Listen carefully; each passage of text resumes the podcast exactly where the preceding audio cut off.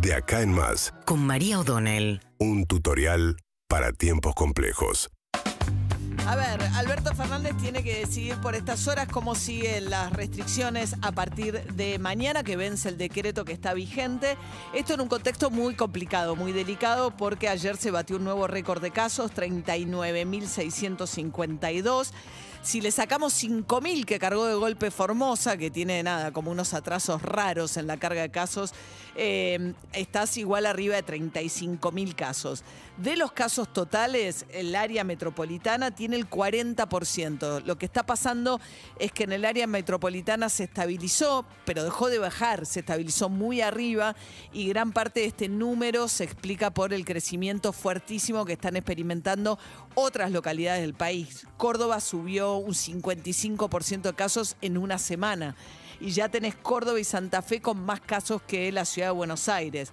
Santa Fe por muy poquito, pero la ciudad de Buenos Aires ayer tuvo 3.000 casos. Igual subió, había llegado a tener 2.500, 2.000, vuelve a subir a 3.000 casos la ciudad de Buenos Aires.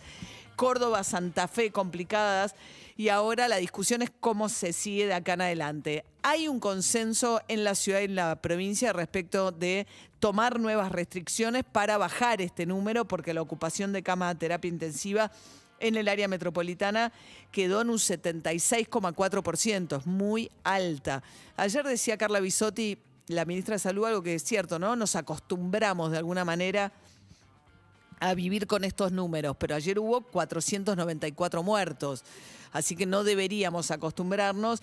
La ciudad de Buenos Aires va a defender todavía la presencialidad en escuelas primarias y en jardines de infantes, a pesar de la disposición en contrario de Alberto Fernández, seguramente mandando a este a virtualidad los colegios secundarios.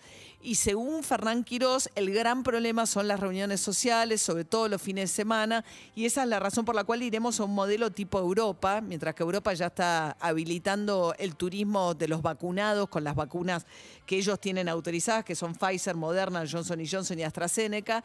La cuestión es que el modelo más a la europea es cierres los fines de semana. Seguramente lo que se va a venir es un cierre los fines de semana, que lo que golpea mucho es a los gastronómicos. ¿eh?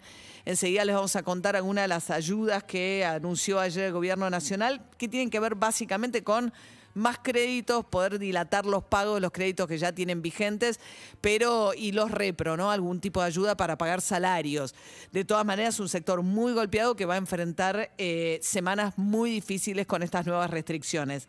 Lo que planteó Fernán Quiroz es que hacen falta dos, tres semanas para poder terminar de vacunar a lo que es la población objetivo, la población eh, de riesgo y de, trabajadores estratégicos. Hasta el día de hoy se ha vacunado el 25% de los porteños con una única dosis mayoritariamente y hay que llegar a vacunar el 40%.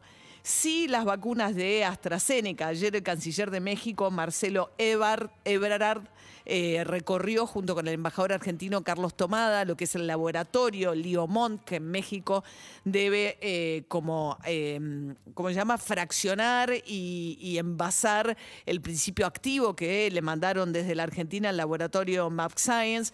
Dijo ayer el canciller de México que ya están en condiciones en los próximos días, una vez que apruebe la autoridad regulatoria mexicana, de empezar a dar, tanto a, tenerlo disponible en los mexicanos como para que empiecen a llegar a la Argentina.